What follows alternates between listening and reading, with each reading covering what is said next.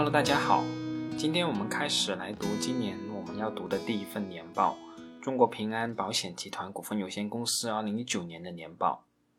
说句题外话，其实各种评论、各种专家都说我们 A 股市场是个博傻的市场，肯定算不上一个强势的有效市场。但我个人感觉，从二十号平安公布年报以后，我们的 A 股市场给我的反应明显让我感觉到，其实市场在消化平安的年报。当然了，平安的实际情况确实也并不是太乐观，我之后也会说到。但对于保险公司来说，是不是一直狂飙就是一件好事情？我认为绝不是这样的。保险业务在保守经营的前提下取得了增长速度才是有意义的。好了，闲话不多说，我们回到平安的年报。如往年一样，中国平安的年报的开篇就是马总的致辞。我先给大家说一说，也算是对中国平安这一年有个概括性的认知。天下武功，唯快不破。企业竞争先为要义，战略上要占据先机，做到先知、先觉、先行。数据之快、精准是基础。近年来，公司以科技赋能数据化经营，取得阶段性突破。今年，我们提前二十多天发布业绩。正是全面数据化经营升级的成果。二零一九年是新中国成立七十周年，也是中国平安第二个三十年开局之年。这一年，在世界经济持续放缓、中美经贸磋商跌宕起伏的环境下，中国经济依旧如沧海横流，浩荡前行。我们与中国经济社会坚定同行，观兴替，明得失，思进退，决未来。面对新一轮科技革命的浪潮，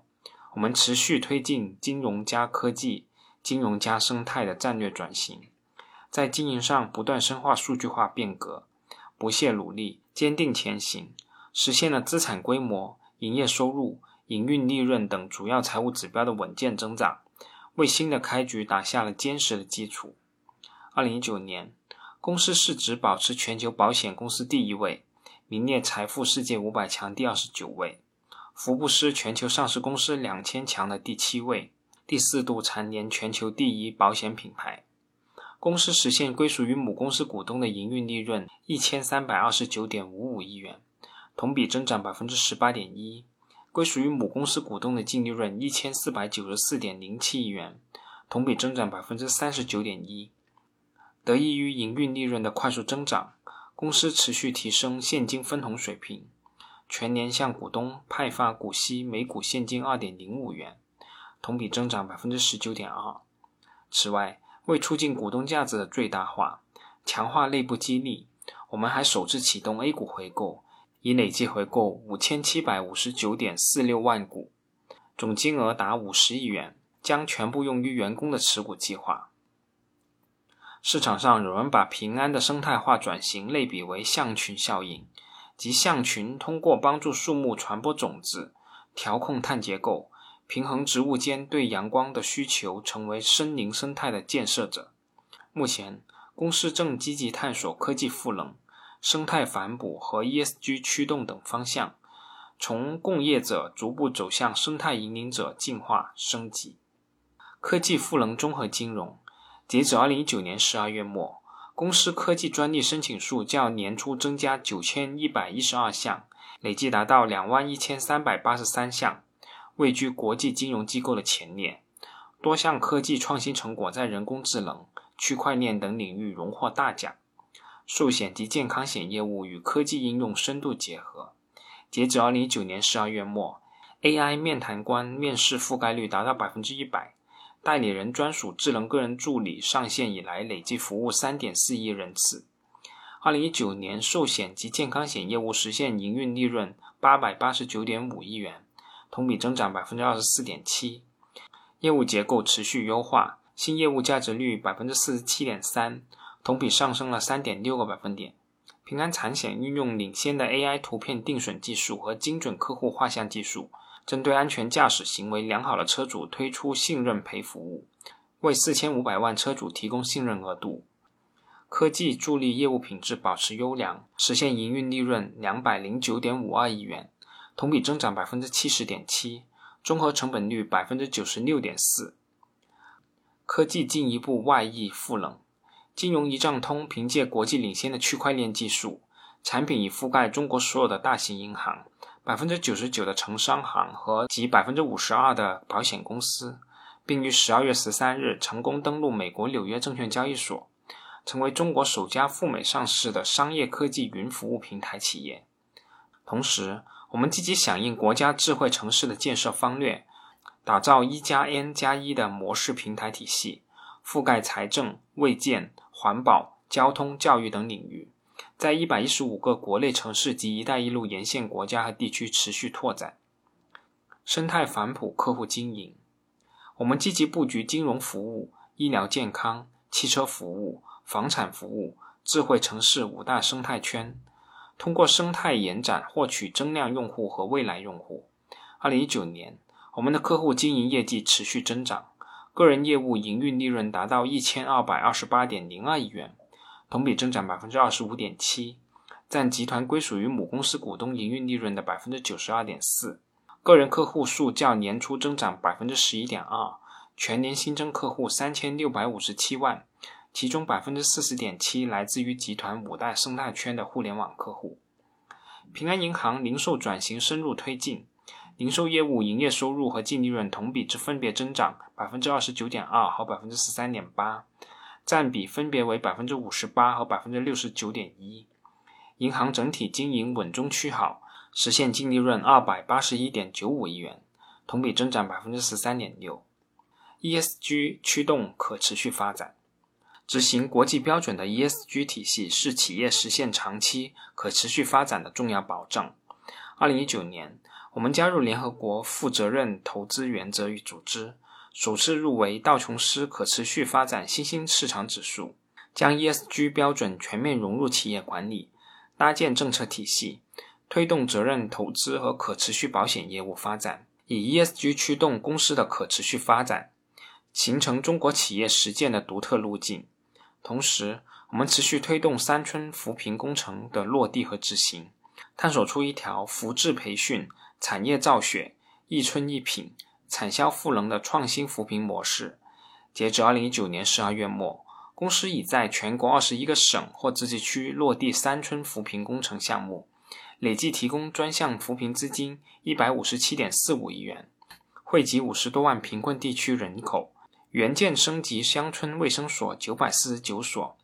培训村医一万一千一百七十五名。援建升级乡村学校一千零五十四所，培训乡村教师一万一千八百二十六名。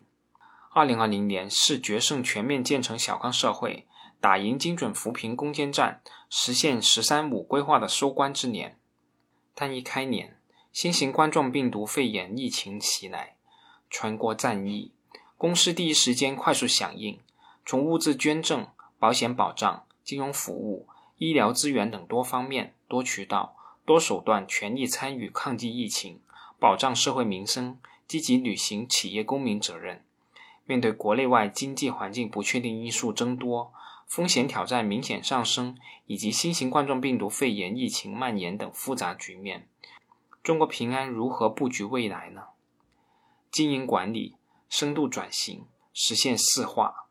经营管理智慧化，流程经营数据化。渠道建设精细化，客户服务个性化，是数字经济时代的必然要求。我们坚定相信，未来三十年，中国的寿险市场仍将是全球最大、发展最快的保险市场。通过一段时间的结构性调整和转型，我们的保险业务有望实现持续高质量的发展。业务策略：价值为王，稳中求进。综合金融方面，我们将持续升级一加 N 的产品体系。让一站式的服务更加丰富便捷，进一步开发以客户为导向、创造价值、有利于一线业务人员销售的长期保障型、长期储蓄型产品，加强服务实体经济的能力。资产配置方面，我们坚持高质量的资产负债管理和稳健的投资策略，辅以智能风控和 AI 预警。我们有信心实现风险、负债和投资的平衡，为股东带来更多的收益。科技创新加大投入，布局未来。此次持续抗击疫情的行动，进一步凸显科技乃国家行业转型之重器。未来，赢在科技，在平安，智慧办公利器高效保障内部运营，全流程线上化服务九十万人寿保险客户春节期间的续保。好车主 APP 为千万客户提供全方位线上化的车险服务。平安银行的线上经营能力也在行业处于领先地位。此外，平安的在线问诊、在线阅片等服务，有效减轻抗疫一线医护人员的压力。二零二零年是公司金融加科技、金融加生态转型深化的关键之年。我们将抓住科技创新难得的战略机遇期，持续推动基础科技能力的不断提升，应用场景的不断丰富升级，外部赋能快速扩大复制，建立高门槛。有壁垒的国际领先的金融科技和医疗科技能力，不断丰富应用场景，服务国计民生，反哺金融主业。行到半山不止步，中流击水当奋起。在新的一年里，我们积极研究前沿科技布局未来的决心不会变，将持续推进科技创新，坚定走智能化、数据化经营之路。我们与祖国同心打赢脱贫攻坚的恒心不变。将不遗余力开展精准扶贫工作，全面深入到山区、三州等深度贫困地区，助力夺取脱贫攻坚全面胜利。我们服务客户、回报股东、回馈社会、奉献国家的初心不变，将积极发挥自身的优势，全力应对疫情带来的各种挑战，服务好实体经济，坚守企业社会价值，助力中华民族伟大复兴。董事长兼首席执行官马明哲，二零二零年二月二十号。刚才是马老板简单的说一下平安本年值得拿出来说的一些成绩，下面我们还是用数据看一下中国平安二零一九年的经营情况。中国平安整个大盘子二零一九年年度实现营业收入一点一六万亿，相较于中国平安二零一八年的收入九千七百六十八亿，增长了约百分之十九点六六。对于这个增长速度如何，这个就是仁者见仁，智者见智的事情了。反正对于金融企业来说，特别是保险企业，这个数据都是根据估计进行测算得出来的金额。你说这个金额的增长有多大的价值，倒也不见得。主要是这个收入金额是看不出最近一年的一个变化情况的。正如我开篇所说，其实平安二零一九年的情况也并不如马董事长说的那么乐观。但平安的这个收入金额是没有体现出这样一种变化的。中国平安二零一九年度实现归属于上市公司股东的净利润是一千四百九十四亿，相较于二零一八年度的一千零七十四亿，增长了约百分之三十九。公司全年营运利润一千三百二十九亿，同比增长百分之十八，内含价值一点二万亿，新业务价值增长率是百分之五点一。价值率是百分之四十七点六。中国平安本期实现净利润增长速度再一次比收入增长速度是要快的。我个人推测，主要是受二零一九年全年投资取得较好收益的因素影响吧。公司二零一九年度经营活动产生的现金流量净额两千四百九十四亿元，高于公司本期的净利润水平。公司二零一九年度净资产收益率是百分之二十四点四。而二零一八年公司的净资产收益率是百分之二十点九，二零一七年是百分之二十点七。中国平安二零一九年的净资产收益率较前两年增长约四个百分点，这个幅度放在净资产收益率上已经算是相当的可观了。二零一九年中国平安的净资产收益率是处于历史上比较高的一个水平的，起码近十年来，中国平安从来没有达到过如此高的一个净资产收益率水平。这当然与二零一九年的金融市场，简单而言就是股票市场比较给力，给公司年度创造的收益应该是比较可观的。那到底这种增长是一种趋势性变化，还是纯粹因为中国平安处于一个顺境之时取得如此的成绩？这需要后续观察一下同业的一些公司，比如中国人寿、中国太平、新华保险、中国人保等。同行业上市公司的一个成绩单，看一下趋势是不是与平安保持一致。当然了，无论如何，取得净资产收益率的提升肯定是一件好事情。我们作为中国平安的股东是可以高兴两秒钟的。最后说一下，中国平安2019年末的总资产约为8.223万亿元，净资产为8524亿元，资产负债率为89.63%，较2018年度的90.43%，杠杆率是有所下降的。当然，这也算是一件好事情。在情况不明，特别是黑天鹅频发的世界里，较低的杠杆率可以确保公司在艰难的世道下活下去。别跟我说什么大而不能倒，企业确实是大而不能倒，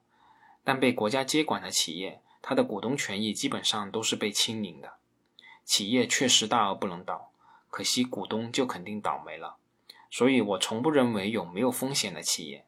任何企业都有风险。这需要我们自己去算清楚这个数，只有在获胜的概率比较高的赌局中才好下注。